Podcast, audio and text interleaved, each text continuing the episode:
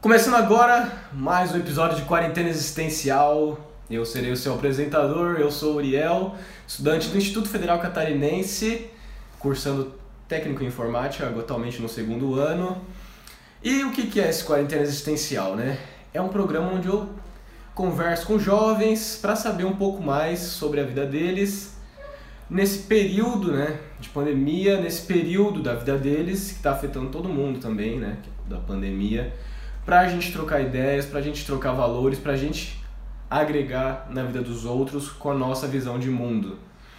Mas, porém, contudo, entretanto, não, entretanto, não lembro o resto, esse episódio é especial de comemoração ao meu aniversário, que é dia 31 de maio.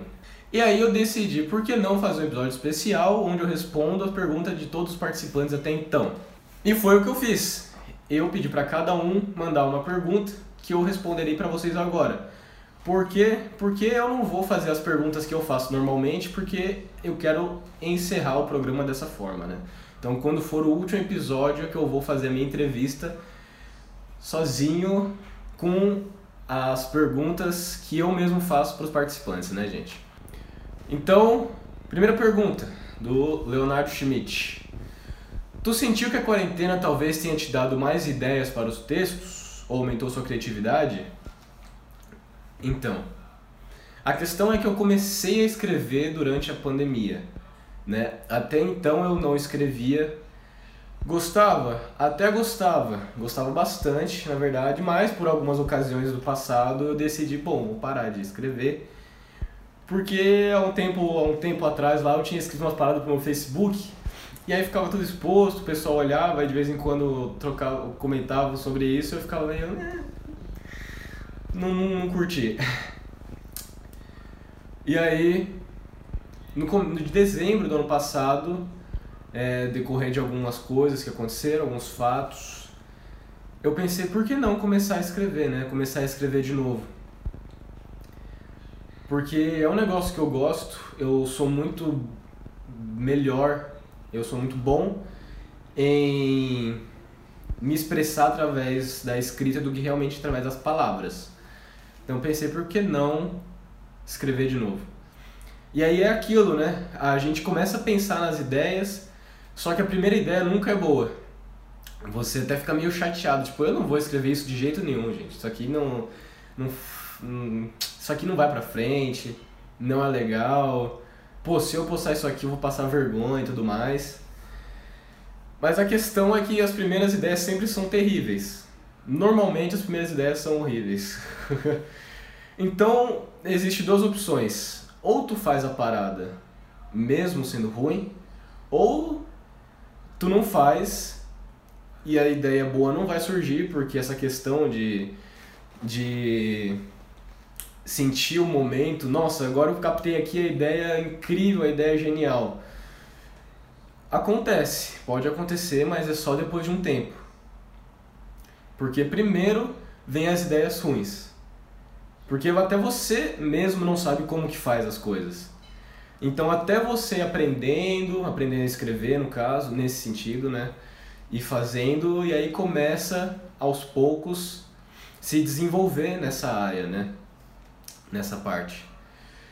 Então, eu comecei a escrever durante a pandemia e se aumentou a minha criatividade, com certeza, porque eu tive muito tempo livre para mim. Tempo em que eu simplesmente pudesse ficar pensando sobre qualquer coisa. E foi durante esses tempos que eu tava pensando sobre qualquer coisa que surgiu alguns textos meus. Que sei lá, eu tô no banho, eu tô caminhando e aí me dá uma ideia. Aí eu vou lá e anoto.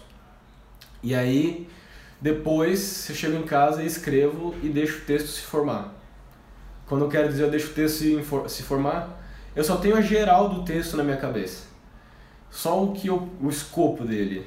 E aí eu começo a escrever e deixo desenrolar por ele mesmo.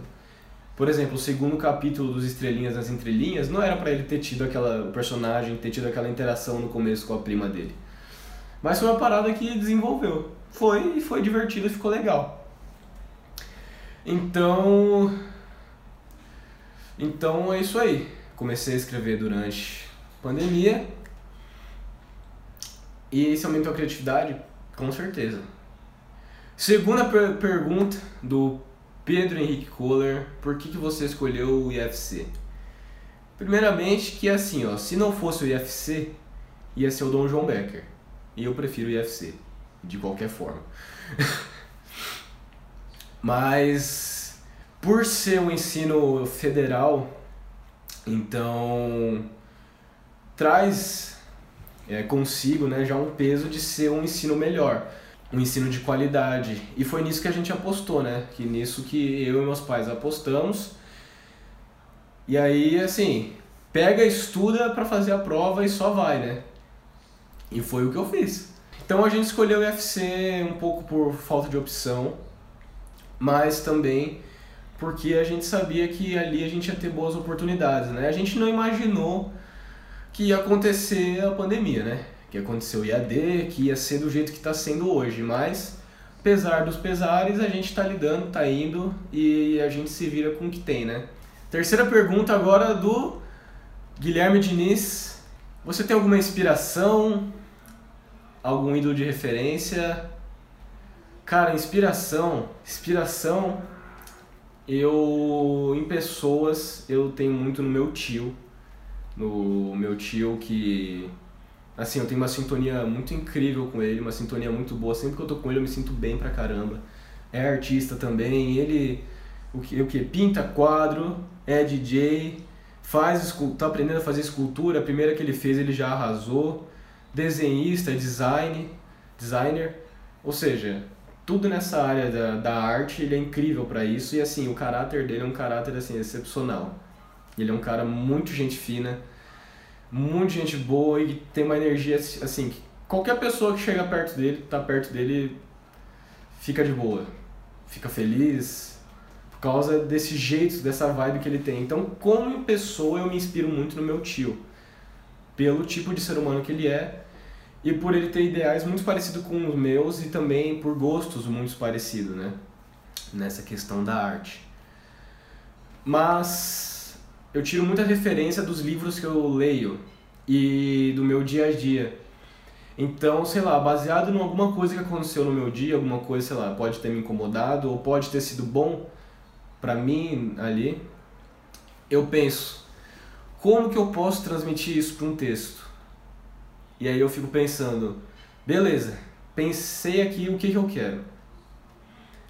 Como que eu vou transmitir isso de uma forma que as pessoas queiram ler e de uma forma que impacte elas, sem ser algo chato e sem ser algo extremamente objetivo. Tipo, toma isso aqui que eu quero que você leia, porque é isso aqui que eu quero te mostrar, é isso aqui que eu estou expressando, é isso aqui que eu quero que você veja.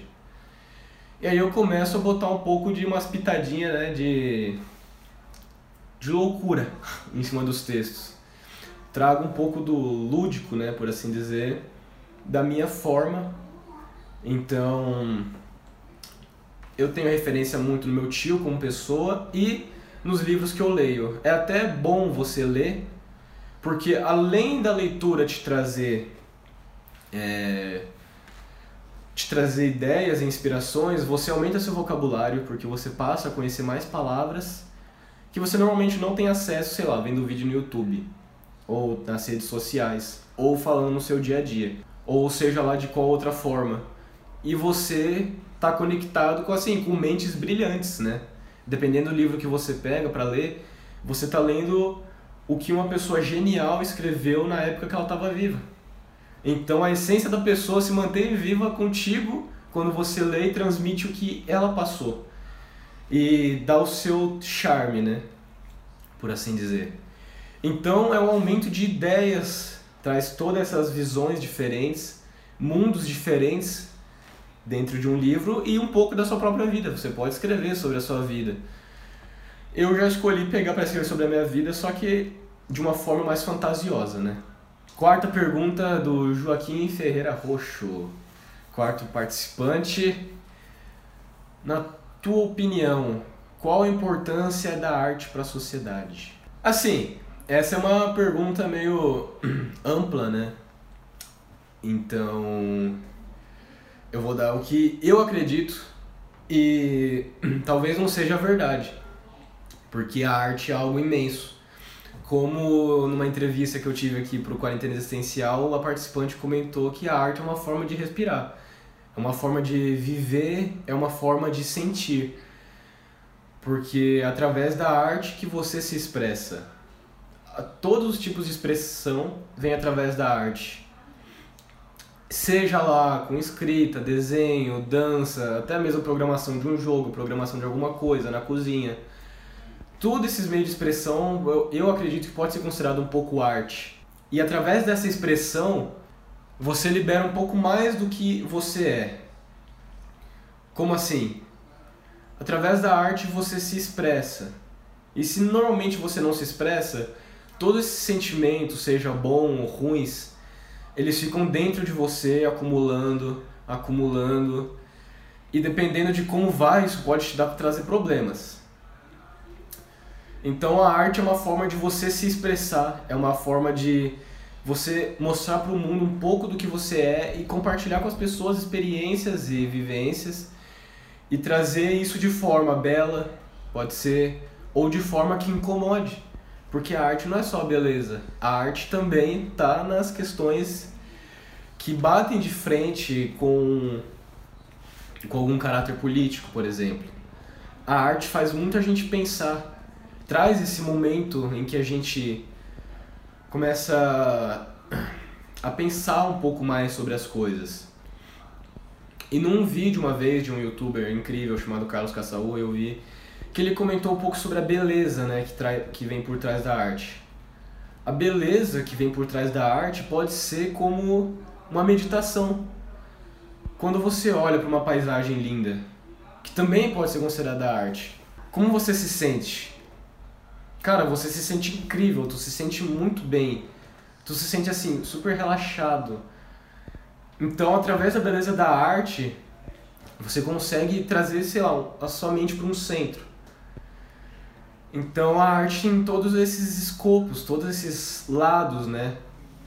Então, eu acredito que a arte ela é muito importante para uma forma de expressão, de compartilhar uma forma de se expressar, uma forma de compartilhar, de experienciar, de viver e compartilhar tudo isso com as pessoas e todo mundo nessa troca. E sem a arte, gente, a gente ia tá morrendo de depressão, é sério. O que, que tu faz sem arte na tua vida, né? Seja vendo meme, seja vendo vídeo no YouTube, seja vendo série. O que, que tu faz sem arte na tua vida? Não faz nada.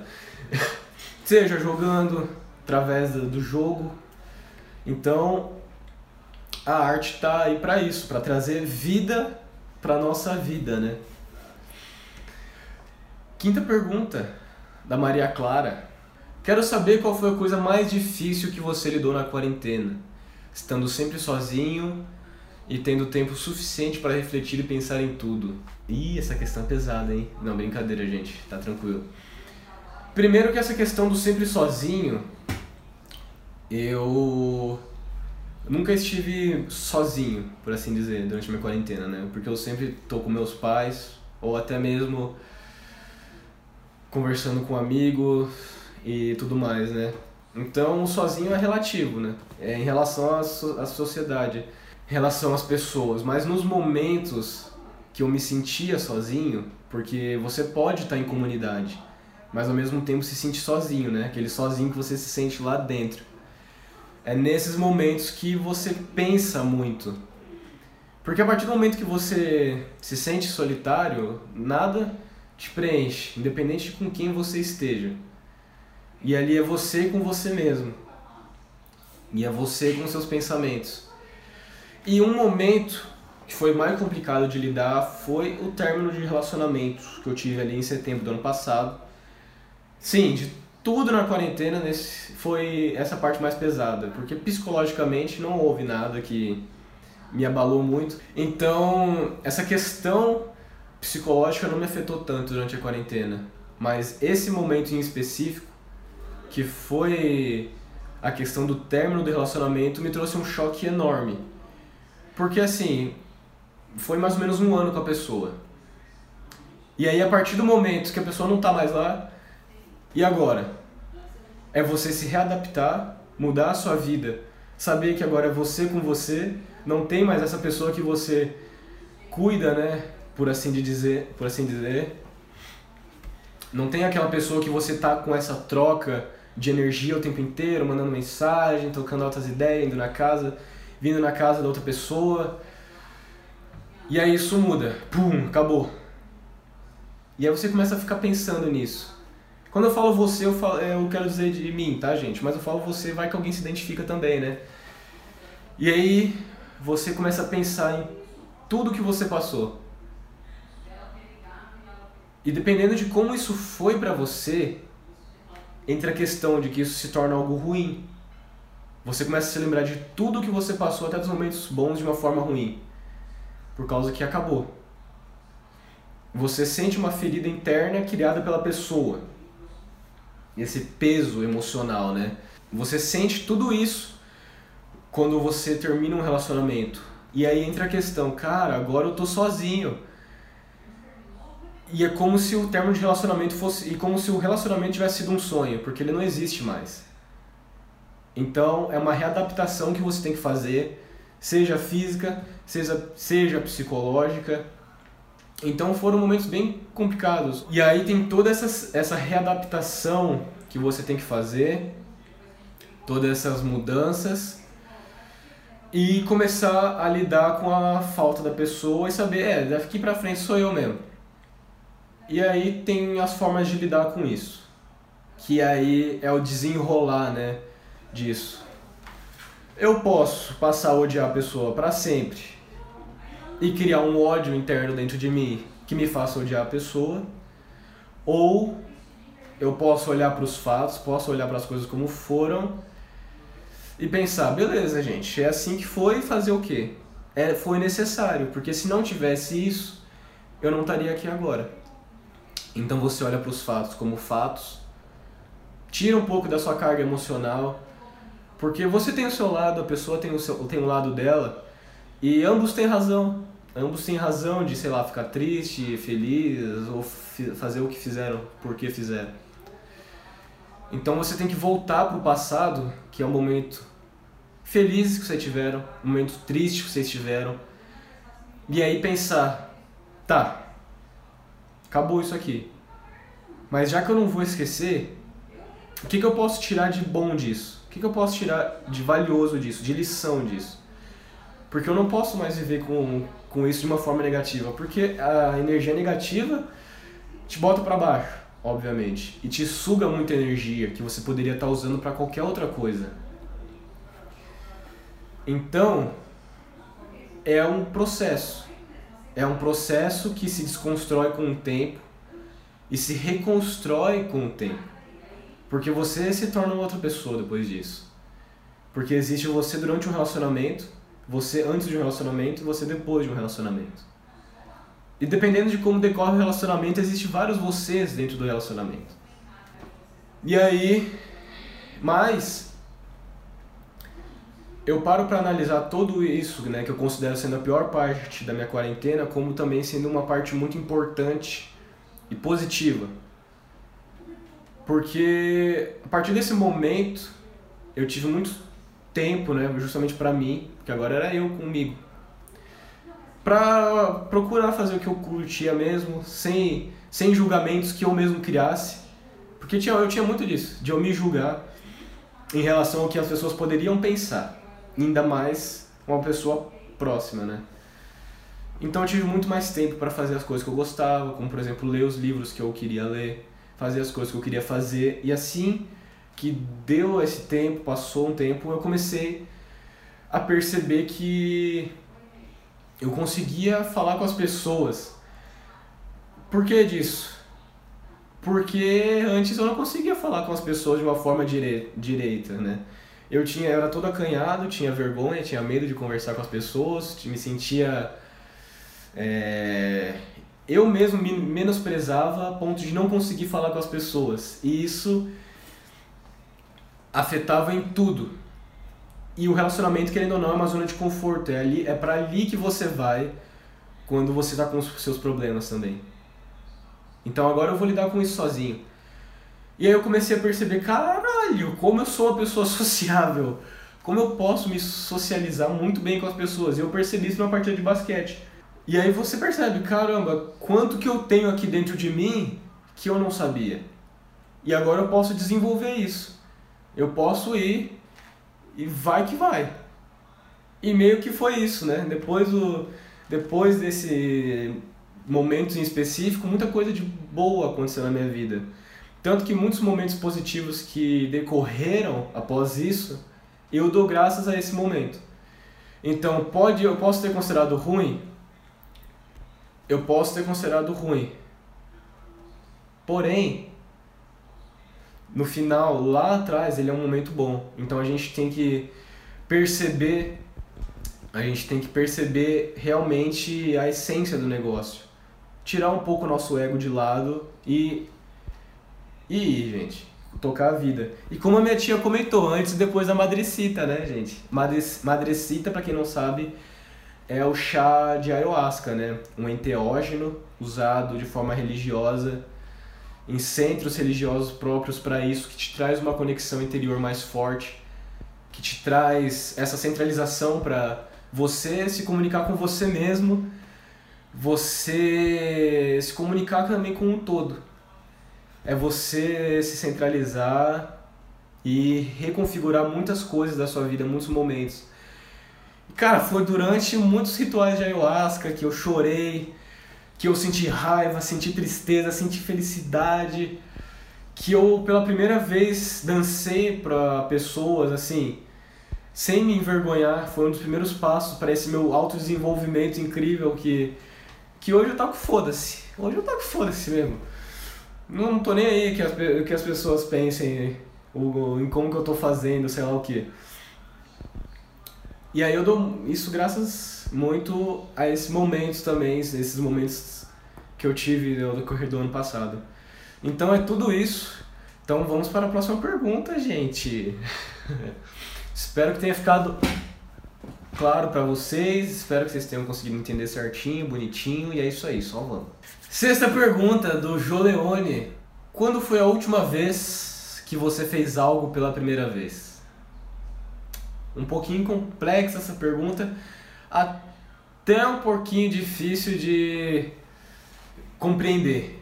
Mas calma que assim, quando você fez algo, como foi a última vez que fez algo pela primeira vez? Eu acredito que tenha sido começar o quarentena existencial. Começar o quarentena existencial, porque foi uma experiência totalmente nova, que eu nunca tinha tido na minha vida, que eu nem imaginava ter nem sabia que isso ia acontecer. No decorrer dos fatos, a vida me levou para onde levou e aí eu comecei esse projeto e desde então tô tocando ele. Tô tocando ele, tô fazendo. Tanto que esse episódio está acontecendo graças ao Quarentena Existencial. E foi um primeiro passo que eu tive depois de muito tempo, né? Antes disso tinha sido com a escrita, que eu não que foi uma das primeiras vezes que eu fiz. Foi uma das primeiras vezes que eu fiz, e aí veio quarentena existencial. Então, a última vez que eu fiz algo pela primeira vez foi o primeiro episódio de Quarentena Existencial com o Leonardo Schmidt. Tá certo? Quarentena Existencial foi uma ótima oportunidade para aprender mais, muito top. É isso aí, Luiz, com certeza é isso que eu busco. Foi isso que eu busquei, é isso que eu estou buscando. Porque durante o nosso dia a dia, na convivência com as pessoas ao nosso redor, a gente acaba não tendo esses momentos de troca profundos, né?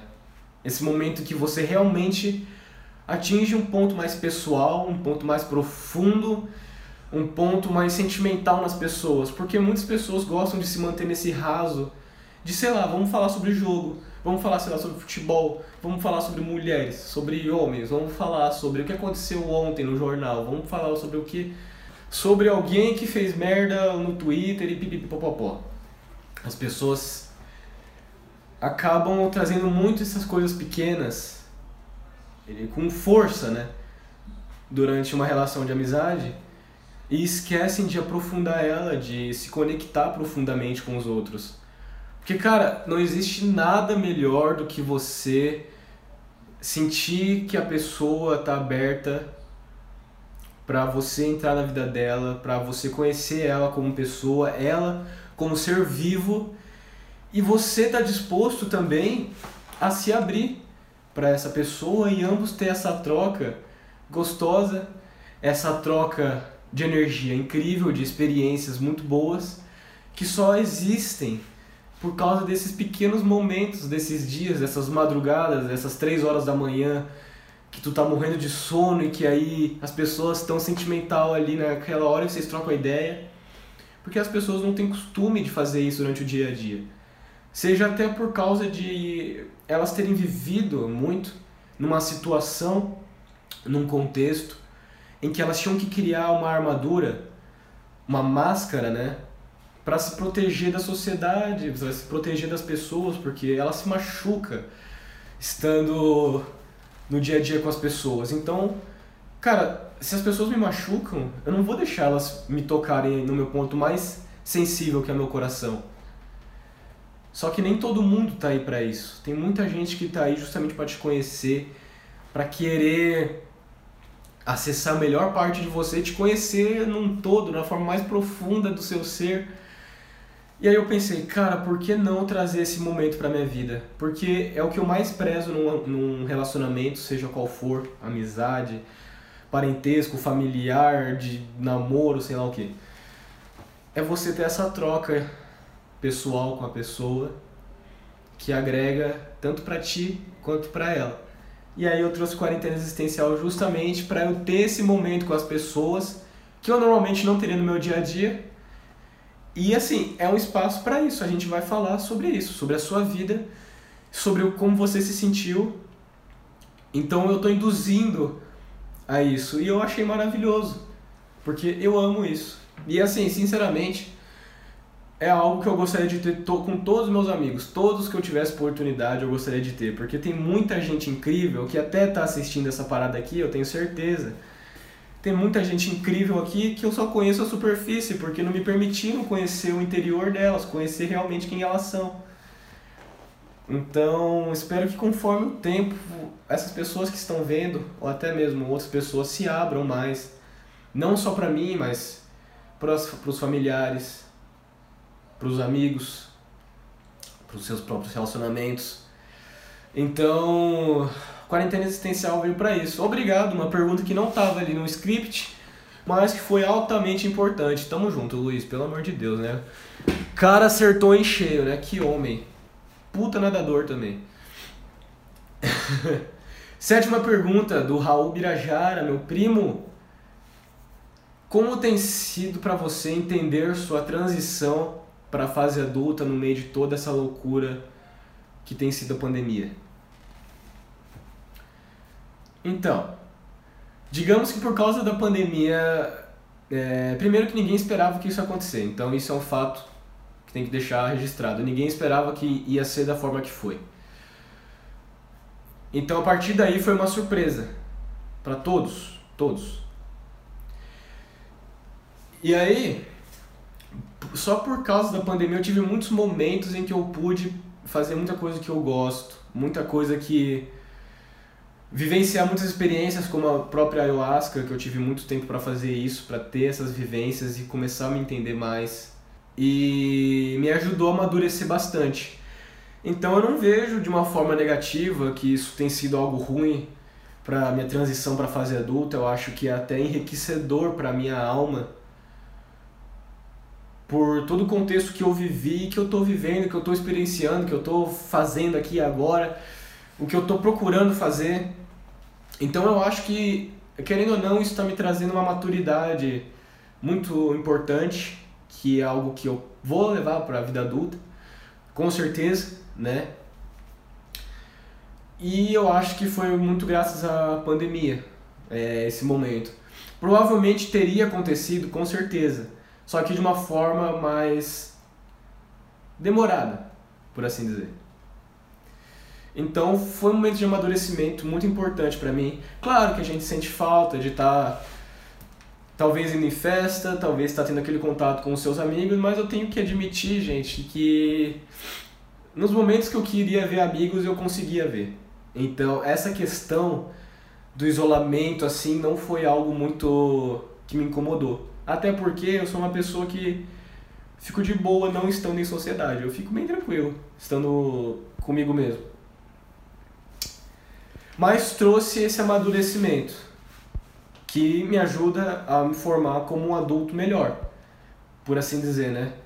Porque quando a gente começa a se conhecer um pouco, e eu não tô falando como se eu fosse um ser iluminado, como se eu fosse Buda, Jesus, sei lá do que, nossa, eu irradio luz por onde eu passo, pelo amor de Deus, eu tenho uma energia incrível. Não. eu tô falando pelo pouco que eu tô procurando me entender, pelo pouco que eu busco ser uma pessoa melhor, pelo pouco que eu tenho tentado viver. E isso traz para ti um valor, uma base moral incrível. Que essa base moral, quando você leva para a fase adulta, você se torna um adulto com moral, um adulto com boas venturanças, com um caráter formado. Vai ser um adulto excelente, assim espero.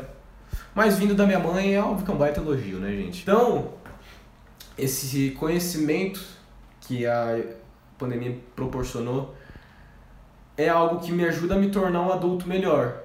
Se conhecendo, você consegue trazer toda essa base, lidar com alguns problemas, traumas, você se conhece na forma de lidar com, com as coisas e aí você não leva esses problemas para a fase adulta. Tu resolve esses problemas na juventude e para a fase adulta, problemas de adulto. Juventude, problemas de jovens, adultos, problemas de adulto. É o que o próprio Paulo de Tarso disse. Quando eu era menino, tinha problemas de menino.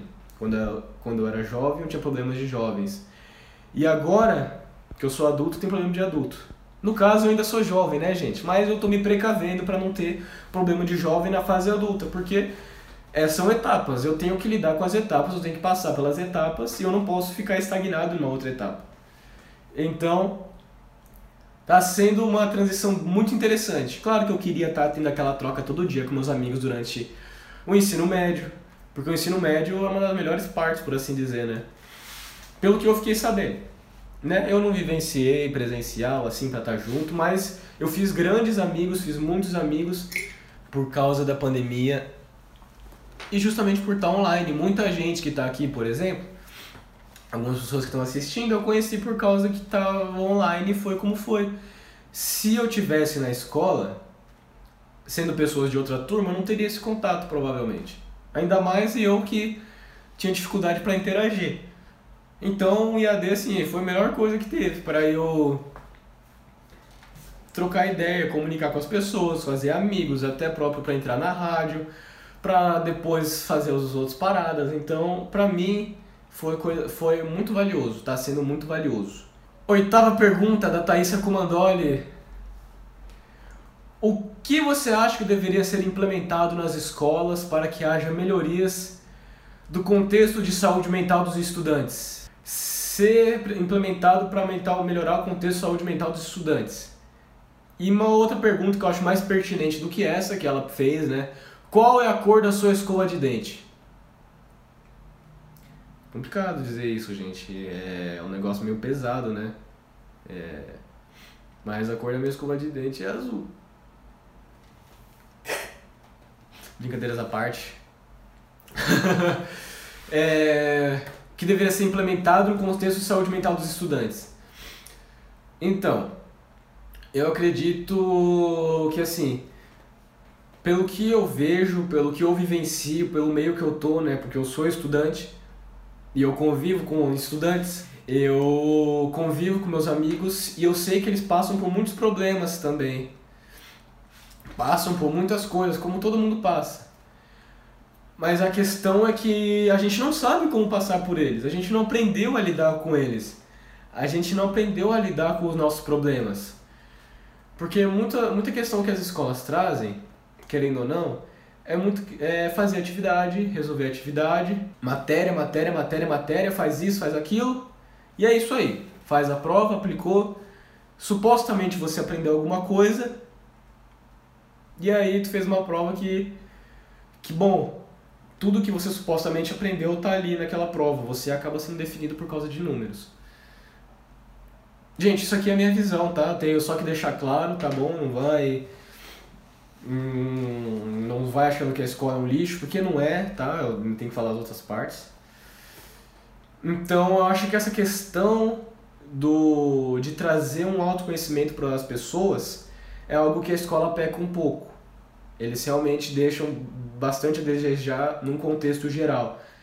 Eu acredito que talvez se tivesse, por exemplo, programas de meditação, uma vez, umas três vezes por semana, duas vezes por semana, fosse um momento assim para os alunos trazer uma centralização, porque eles saem da casa deles, onde pode ter ser algo ruim, não sei. Chegar na escola e ter aquele momento de pelo menos ter uma paz antes de começar começar a fazer suas atividades. E esses momentos, esses pequenos momentos de paz é que ajudam a gente a lidar de uma forma muito boa pra, é, com muitas coisas.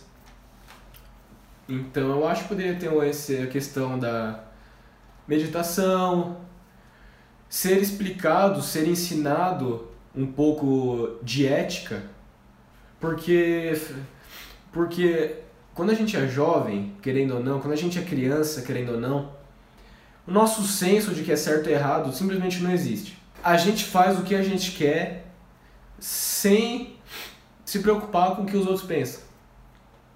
E a gente acaba não percebendo que isso afeta os outros também. E por ser criança, isso afeta de uma forma mais profunda que fica enraizada para muito, muito tempo durante a sua vida e depois só uma terapia para resolver isso. Então eu acho que ser ensinado essa ética desde pequeno, talvez de uma forma prática, né? A questão de fazer perguntas realmente. Então, como é que vocês acham que a gente poderia lidar com isso? Ter essa interação, essa troca entre alunos e professores. Ah, eu acho que dessa forma seria interessante. Ah, não, acho que dessa. Ah, eu acho que essa. E aí ter esse momento de troca de conhecimento entre os próprios alunos para aos poucos eles irem conhecendo. E eu acho que através da filosofia também traz muito a questão da reflexão, do pensar, né?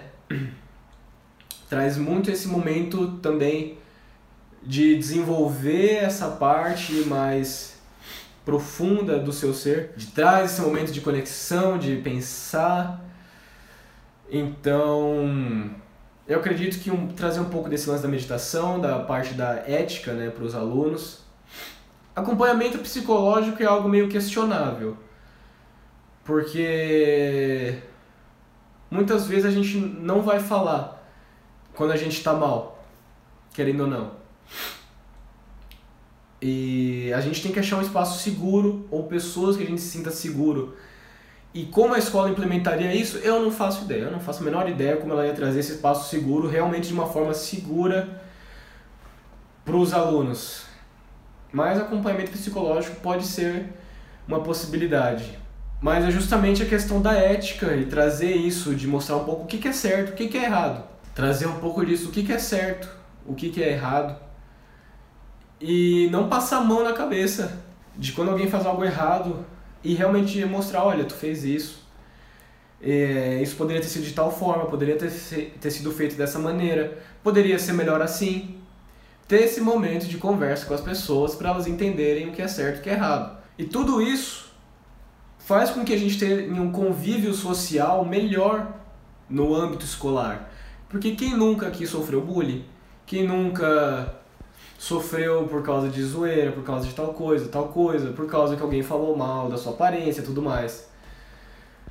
Então, é necessário ser ensinado o que, que pode, o que, que pode ser certo, o que é errado, e trazer esses momentos mais, assim, meditativos mesmo. E eu acho até que a educação física, tá bom? É algo para nossa saúde mental. Na verdade, não mental e, saúde, e sim saúde corporal. Porque quando eu tenho um corpo bonito, quando eu tenho um corpo que eu olho e me sinto feliz com ele, me sinto agradável, então eu estou resolvido comigo mesmo. Porque um dos maiores preconceitos que a gente tem consigo mesmo é através do nosso corpo, é a gente não respeitar quem nós somos. Então a educação física mesmo, ela vem como alguma forma de você se conectar com o seu interior, com você mesmo através do seu próprio corpo. Então a educação física também é algo altamente necessário. Calma aí que alguém fez uma pergunta. Ferdingork. A musculação me ajuda a sentir melhor e ficar mais tranquilo. Atividade física é, é boa para a saúde mental. Justamente isso. Justamente, exatamente isso. Você trabalha o corpo, o seu físico e se conecta com o seu mental. É uma forma que o próprio Nuno Cobra, que foi um mentor, assim, personal trainer do Ayrton Senna, que esse é o método dele. Você se conectar com o seu espírito através do seu corpo. Porque, cara, é gratificante você estar tá fazendo exercício para depois você ver os resultados a longo prazo, a curto prazo, depende do que tu está fazendo, e perceber que você está se tornando, tu tá se tornando uma figura agradável para si mesmo. E traz a questão da saúde, né? Saúde corpórea e tudo mais. É ótimo, mas graças à pandemia tem escolas que estão sem educação física. É verdade, acontece isso também. Então agora sim, nona pergunta do Luiz Fernando, grande Luizinho que está aí conversando com a gente. Quando começou o teu interesse em escrever a ideia do quarentena existencial? Foi num momento que do nada, num domingo, eu achei uma palestra TED de um youtuber chamado Carlos Caçaú. E aí, ele tava justamente falando sobre se jogar. Faz o que tu quiser da vida, faz tipo. Faz o que tu curte, procura é, se conectar consigo mesmo, se libertar, fazer o que você gosta, né? E aí naquele dia eu pensei, porra, é isso aí mesmo, esse cara tem razão. Vou dar uma volta, vou no rio que tem aqui perto, sozinho. E foi uma experiência incrível. E no dia seguinte, ele postou um vídeo falando de 21 dias de meditação. Acord... 6 horas da manhã, todos os dias, por 21 dias, meditação. E aí eu pensei, cara, eu, eu consigo fazer isso. Eu consigo fazer isso. E eu falei, eu vou fazer essa parada. E aí, todo dia, 6 horas da manhã, eu tava lá para meditar com esse cara e com mais 300 pessoas aleatórias no Instagram. E isso começou a me trazer esse senso de responsabilidade, de, opa, eu sou capaz de fazer coisas que antes eu não achava, como acordar às 6 horas da manhã durante 21 dias. Claro que ao decorrer do tempo foi ficando mais difícil, né? A nossa a questão do que a gente da nossa motivação some, mas, mas eu consegui, eu consegui. Foi nesse tempo que eu fiz meus sete vídeos de ayahuasca que eu senti como se fosse uma missão. Faz os vídeos, mostra pro mundo o que tu viveu e é isso aí. Então eu fiz o vídeo de ayahuasca. E nesse tempo em que eu tava fazendo as coisas, procurando fazer, procurando fazer, e aí nisso de eu estar tá pegando as coisas para fazer, ah, vou fazer 21 de meditação, gravar os vídeos de ayahuasca, pegar para editar, fazendo texto para rádio. Meu pai um dia chegou com uma ideia, por que não? Por que não tu fazer um programa onde você conversa com pessoas sobre a quarentena com eles? Aí eu fiquei pensando, puta que pariu, isso vai ser muito difícil, não vou fazer isso de jeito nenhum. Aí eu falei, não vou fazer, pai. Não vou fazer isso aí, porque não tem pessoa para fazer. Eu não vou conseguir fazer. Como que eu vou achar ideia para fazer? e aí eu tive esse momento, mas depois eu parei para pensar um pouco, eu parei para analisar e fiquei, na verdade, isso é uma oportunidade incrível para muitas coisas, para para trazer isso para a sociedade, né? e até para eu me desafiar. Será que eu sou capaz de fazer isso? Talvez eu seja capaz de fazer isso. E aí eu peguei, então beleza, vou fazer. E aí eu pensei, bom, vou estipular, fazer com jovens, porque eu acho que é mais interessante, é um público-alvo que eu conseguiria me conectar melhor, querendo ou não. Então eu trouxe essa ideia de estar fazendo ali com jovens e tudo mais. Mas a ideia do quarentena existencial veio através do meu pai e eu tenho gratidão enorme, imensa a ele, porque se não fosse ele eu talvez não teria tido essa ideia, não estaria fazendo isso que eu estou fazendo, né? E as perguntas que eu faço em todos os episódios eu escrevi elas em 5 minutos. Eu simplesmente pensei, eu comecei a pensar as ideias, eu anotei, anotei, anotei e aí pum, é isso aqui, vai ser isso aqui. Sempre criamos barreiras e parece ser mais fácil desistir, Luiz. É. É um fato, porque começar é difícil pra caramba. Ninguém gosta de começar alguma coisa, porque começar é chato. Começar dói. Tu tá numa base onde você não tem visão alguma do seu, do seu futuro, o que, que vai ser depois daqui? Tu não tem. Se você não tiver motivação, você acaba perdendo tudo isso. E as pessoas realmente acham mais fácil, ah, não, não vou fazer, eu vou desistir. E aí ela desiste uma vez. Aí começa a fazer alguma coisa, ah, não, não vou fazer, desisto. Segunda desistência. Terceira vez, desisto. Quarta vez, desisto. Quinta vez, desisto. É uma série de desistência que psicologicamente deixa mal, porque cada vez que você desiste, tu pensa, caramba, eu poderia estar fazendo aquilo, poderia ter feito aquilo, poderia estar tá trazendo isso, e você começa a se sentir mal, se sentir mal, se sentir mal. Sair da zona de conforto é justamente isso. Porque é fora dela que você faz as coisas, você se desenvolve. Tá bom, eu sei que eu vou sofrer. Eu sei que vai ser chato, eu sei que vai doer, eu sei que vai dar medo. Eu sei que vai dar medo. Eu sei que isso pode ser aterrorizante. Mas isso vai ser bom pra mim. E as pessoas simplesmente desistem de, faz, de fazer as coisas. Ah, isso não é pra mim, isso aqui não é pra mim. E aí, existe aquilo lá, né? Quanto mais você faz as coisas, melhor você se torna nela. Quanto mais você faz uma coisa, melhor você se torna nela. E o oposto é verdadeiro também. Quanto mais você deixa de fazer as coisas, melhor você se torna em não fazer nada. Você se torna um perito em fazer porra nenhuma. ficar vendo série no YouTube o dia inteiro, ficar vendo Netflix, redes sociais o tempo todo. E aí entra um pouco da questão da arte que ela vem para você se expressar, para você fazer as coisas mesmo. Tipo, ah, eu vou fazer, é isso. Eu quero me expressar, eu vou fazer. E aí você sai desse comodismo. E umas, o que as pessoas não sabem é que a longo prazo o que você começar a fazer vai se tornar incrível. Por exemplo, eu não tinha perspectiva alguma de como é se tornar uma quarentena existencial eu não tinha perspectiva alguma do que esse programa ia se tornar. Quantidade de visualizações, views, pessoas que eu poderia estar conversando. Não fazia ideia. Eu simplesmente pensei, porra, eu vou fazer isso aí. Tá aí. Vou fazer o programa Quarentena Existencial. Aí eu pensei, quem que eu chamo de primeira? Aí meu pai deu alguns nomes. Chama tal pessoa, chama tal pessoa, chama tal pessoa, chama tal pessoa. Eu pensei, eu não vou chamar essas pessoas. Elas não vão aceitar, não vão querer mas aí eu parei para pensar e falei, cara, quer saber? Quer saber? As pessoas que precisarem vir vão aparecer. Deu uma semana que eu decidi criar o Quarentena Existencial. Veio o Leonardo me mandando mensagem: Cara, vamos fazer tal coisa, vamos fazer uma parada aqui. Aí eu falei: Que tal eu te entrevistar para um podcast? Que eu tive uma ideia e tudo mais. Ele falou: Cara, pode ser, vamos fazer isso mesmo. Primeiro episódio de Quarentena Existencial. E aí, Segundo, e aí segundo episódio eu pensei, e agora? Quem que vai ser?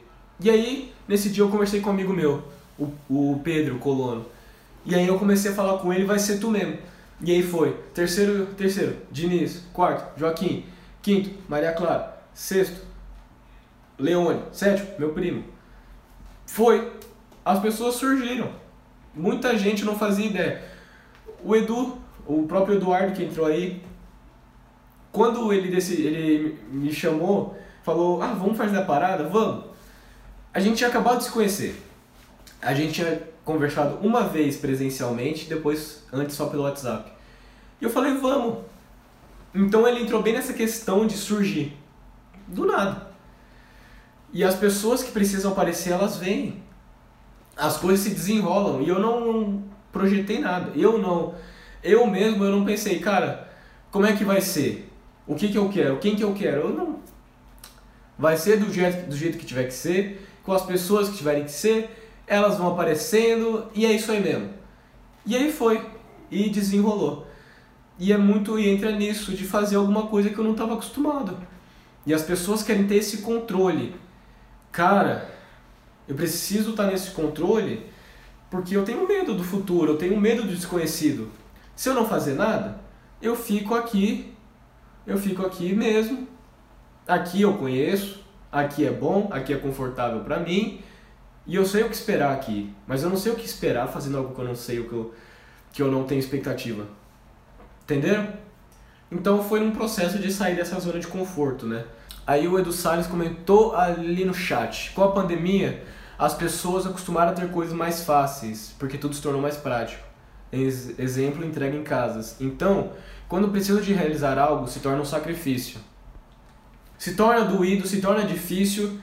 E um segredo, gente, confessar para vocês, que não se torna mais fácil nunca. Sempre é desafiador fazer coisas. Tá fazendo coisas é desafiador, é doído, é doloroso. Sempre é algo difícil, algo desafiador e sempre vai ser. Se torna mais fácil? Se torna, mas não quer dizer que não vai ser desafiador para você.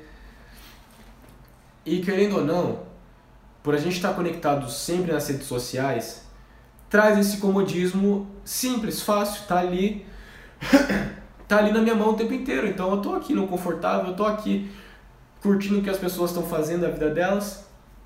Eu não preciso fazer, porque as pessoas estão fazendo. Você deixa de viver a sua vida. E a gente não é estimulado a fazer muitas vezes, dependendo do que a gente está. Na questão do que a gente está inserido, da onde a gente está vivendo, a gente também não é estimulado. E a gente não faz. Eu mesmo convivi com muito isso, eu convivo com a questão de ah, deixar para fazer depois é mais fácil, é melhor. E eh, já deixei de escrever muito texto porque eu simplesmente falei: ah, não, depois eu faço, isso aqui é muito difícil. Ai, será que vai ficar legal?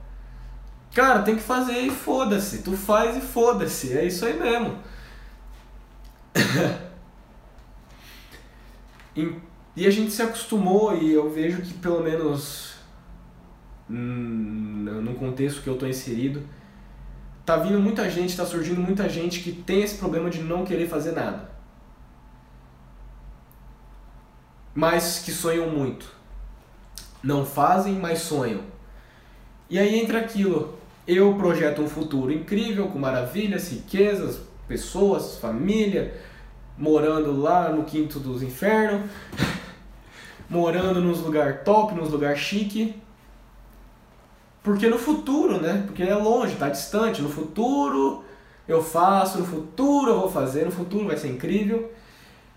Mas se a gente não começar fazendo no presente, a gente não vai fazer no futuro também, gente. Isso é uma questão. Isso é um fato. É mais complicado. Se eu não vou me mover agora, por que, que eu vou me mover depois?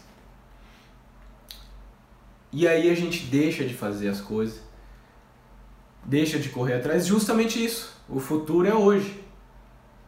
A questão é que as pessoas projetam, têm sonhos mas elas esquecem de viver o hoje e lembrar de que o futuro só existe por causa de hoje. Você não estaria pensando e projetando no futuro se você não tivesse aqui hoje, no agora. Tudo que você fizer agora vai influenciar no seu futuro. Então, se você deixar de fazer alguma coisa hoje, no futuro tu vai ter deixado de ter feito. Então entra a questão de que a gente tem que fazer as coisas agora. Pode ser chato, pode ser chato, vai ser incômodo, vai ser incômodo, mas a gente tem que fazer. Mesmo que a gente não tenha expectativa, não tenha alguma projeção.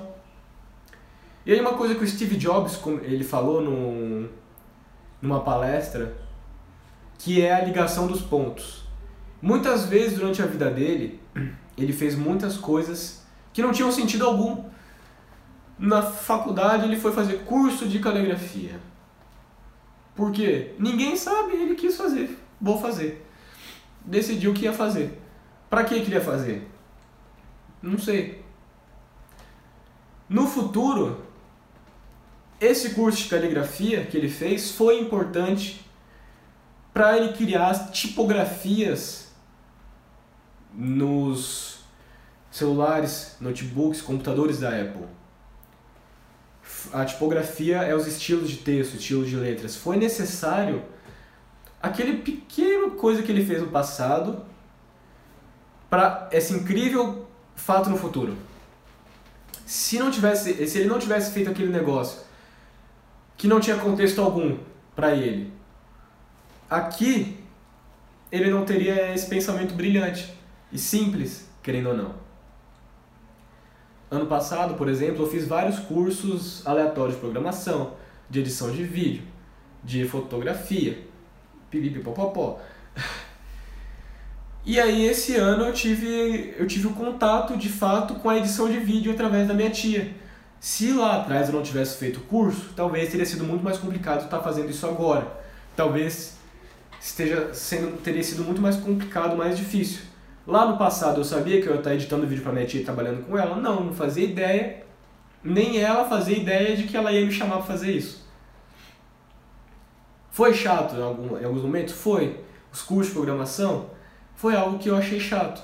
Mas hoje eu percebo que foi importante para, pelo menos na escola, me trazer essa noção, já que eu estou cursando técnico em informática, me trazer essa noção da computação e tudo que aquilo ali envolve. Então é isso aí. Muito obrigado, Luiz, por trazer essa questão que foi muito pertinente e que desenrolou um puta assunto aqui. Tamo junto. Décima pergunta. Do Edu Salles. Esse tempo de quarentena pode de alguma maneira nos aproximar mais dos nossos familiares? De que maneira? Da maneira de o seguinte, claro que pode. A maneira é o seguinte: Agora você não pode mais sair de casa. Você tem que sair minimamente de casa. Tem que se adaptar para isso. Então você não vai mais estar vendo amigo o tempo inteiro. Professores, colegas, namorado, namorada, não vai estar mais, mais estar vendo o tempo inteiro. Quem que tu vai estar vendo? Sua família. Eles vão estar ali com você o tempo inteiro.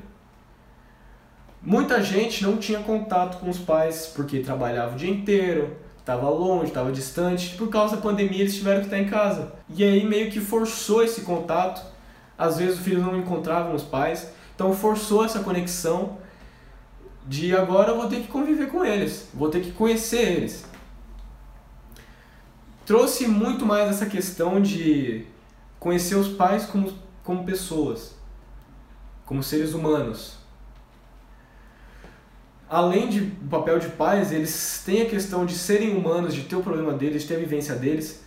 E eu acredito que a pandemia trouxe essa aproximação com os filhos, não no geral, nunca posso falar por todos, posso falar por mim, de que eu tive muito mais contato com meus pais por causa da pandemia, de estar presente em mais momentos em casa, na hora do almoço, estar ali com todo mundo, trocando altas ideias, tendo alguns momentos mais profundos com eles, com minha mãe também, estando presente ali, minha própria irmã, conhecendo um pouco mais a minha irmã, criando esse laço um pouco mais profundo com ela. Então, a pandemia foi uma forma de a gente conhecer nossos pais como pessoas e através disso nos aproximar mais. Claro que não é um contexto geral, mas é um contexto que eu fui inserido e que eu vivi. Então, espero que tenha respondido a pergunta de você, a sua pergunta, Edu. Essa é a primeira pergunta da Ana Laura. Você acha que fazer o quarentena existencial te ajudou a ter outra visão de si mesmo? Com certeza. Como eu falei, foi num momento em que eu tava, eu decidi vou começar a fazer as coisas, vou fazer, vou fazer, fazer. Foi num momento e que eu estava buscando fazer as coisas. E aí eu comecei a entrar em contato com pessoas que antes eu não entraria normalmente. Por exemplo, puxar assunto com umas pessoas aleatórias, aleatórias, é, que não estão inseridas na minha, na minha vida, para ter um bate-papo com elas, conversar com elas, entrevistar elas. E dá medo, dá muito medo, porque eu tenho que eu tenho que estar tá desenvolvendo a conversa tá puxando a conversa, a pessoa vai lá, a pessoa fala, ela responde, mas eu tenho que estar tá ali conduzindo essa conversa para trazer algo agradável, para trazer uma situação, tipo, para trazer uma, um bate-papo, uma conversa boa. E como eu falei, eu era tímido e eu não tinha essa inteligência interpessoal desenvolvida. Eu ainda trabalho nela e é um processo contínuo. Então, era eu enfrentar esse medo de estar com alguém que eu não tenho tanta intimidade, não conheço. Ela tá confiando a mim uma, duas horas da vida dela para estar tá falando sobre ela, tá falando sobre a vida dela e eu tenho que conduzir aquilo Eu tenho essa responsabilidade de conduzir isso. Então me trouxe um senso de responsabilidade maior. Por causa de todo, de todo, de tudo isso que eu tive que fazer, do fato de eu ter que estar toda semana trazendo episódio novo, tá editando episódio novo, de estar tá fazendo as paradas, correndo atrás, procurando pessoas. E eu não posso deixar de fazer, simplesmente falar agora eu não quero mais fazer, porque eu tenho um compromisso com vocês. Vocês que assistem, vocês que estão aqui hoje, eu tenho um compromisso com vocês. Então isso não é algo mais só meu, do próprio quarentena existencial. Então eu queria ter essa responsabilidade com a sociedade, esse amadurecimento em relação às responsabilidades do que eu preciso fazer, porque eu tenho um compromisso, porque tem gente que está esperando que eu faça. A live hoje, por exemplo, dois dias atrás eu postei falando que ia fazer a live. A partir desse momento eu não posso mais falar que eu não quero fazer. Eu tinha que fazer. Bateu medo, bateu medo. Eu quis desistir? Não, mas bateu medo. Ansiedade, não sabia como ia ser. E aí, tudo isso, mas eu fiz o quarentena essencial me ajudou a desenvolver muito isso. E uma das coisas mais importantes, me ajudou a trazer essa visão global das pessoas. Muitas pessoas que eu conversei, algumas pessoas que eu conversei, eu não esperava nem um pouco ouvir o que eu ouvi delas. Eu não tinha esse contato com elas. Eu não conhecia a realidade delas. Eu conhecia o exterior que ela mostrava, que ela mostra para o mundo, que eu conhecia como apenas um colega, como um conhecido, né? alguém distante, e baseado nisso formando a minha imagem dessa pessoa, do que, que ela pode ser, do quem, quem que ela é, mas não quem ela realmente é. E o quarentena existencial me trouxe esse contato com as pessoas de uma forma, cara, abre a mente. As pessoas são complexas, as pessoas têm as suas dificuldades, têm suas partes boas, tem tudo isso e elas estão vivendo também numa trama que tu tá vivendo. Não é só tu que sofre, não é só tu que ri, as pessoas também estão nessa. Então me trouxe também a questão muito mais da empatia, de me colocar no lugar dos outros, porque eu sei que não é fácil. Não é fácil para mim, não é fácil para os outros, não é fácil para ninguém. então, trouxe esse senso de eu realmente preciso me importar mais com as pessoas. Porque não é só eu nesse mundo. Todo mundo tem a sua história. Todo mundo é porque é de alguma maneira. E a gente tem que respeitar isso. E o quarentena existencial me trouxe muito essa questão. Respondido? Última pergunta dessas perguntas programáticas que eu trouxe para vocês. E depois, se vocês quiserem deixar perguntas na caixinha de perguntas, só dá que eu só que eu vou responder.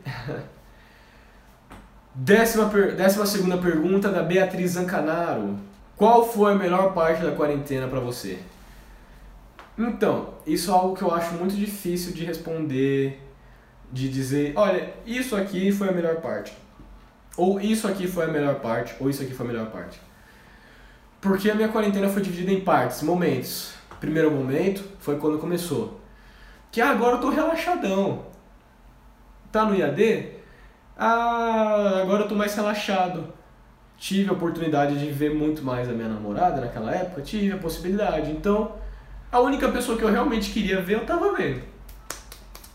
Então, foi um momento muito bom para ter essa interação com ela. Que eu tô, tive essa interação com ela, tive essa interação de relaxar, tirar esse peso um pouco da escola. Então, foi um momento muito bom, muito importante foi quando eu comecei a tomar ayahuasca que eu comecei a ter esse desenvolvimento. Então foi um momento importante da minha quarentena. E aí veio a parte que comecei a fazer muitos cursos. E aí foi bom porque eu comecei a me desenvolver, criar esse senso de eu de tem que estar tá fazendo alguma coisa, de tem que estar tá procurando você sempre desenvolver, sempre crescer. Então, teve esse momento que foi muito bom também. E aí teve o término do relacionamento. Bom, choque, desespero por muito tempo. Mas me trouxe o desenvolvimento interpessoal, uma parte do desenvolvimento espiritual que eu procurei depois disso, que eu procurei para eu me sentir melhor e me proporcionou todos os momentos. Por, por exemplo, a liderança no, na, na escola, que por causa dela me proporcionou contato com um professor, que me proporcionou entrada na rádio, que me proporcionou a escrita dos meus textos, que me proporcionou estar tá fazendo quarentena existencial para vocês. Tudo por causa de um contexto que estava inserido, por causa dos fatos. Então, tudo que aconteceu, aconteceu da forma que tinha que acontecer e foi incrível cada momento. Eu não consigo olhar para trás e realmente pensar o que poderia ser a melhor parte. Mas cada parte foi importante para eu me desenvolver. E agora está sendo a parte para eu me desenvolver nessa questão da comunicação mesmo. De agora tá entrando nas aulas e tá dando oi todo dia, tá trocando ideia com pessoas que, sei lá, se abre o microfone eu troco ideia, tô postando stories aqui, falando com gente que eu não falo no dia a dia, que eu não me, comunico, eu não me comunicaria no dia a dia. Então tá trazendo essa minha parte da relação interpessoal, essa parte agora, então ela está sendo muito importante para esse desenvolvimento. E com isso eu finalizo as 12 perguntas programáticas que eu tinha para vocês, gente. E como todo episódio final de Quarentena Existencial, eu falo. A gente sempre tem algo para aprender com as outras pessoas. Sempre. Então, tudo que você ouviu aqui nessa quase duas horas de troca entre mim e vocês, tudo que você ouviu aqui leva para o coração o que você achou válido, o que você achou importante. E o que você não se identificou, filtra. E esquece. E justamente, bola para frente, não perde, não gasta essa energia com ódio, ah, ele falou alguma coisa que eu não gostei. Não gasta essa energia, é perca de tempo. Perda de tempo, agora eu não sei dizer o certo. Não gasta essa energia.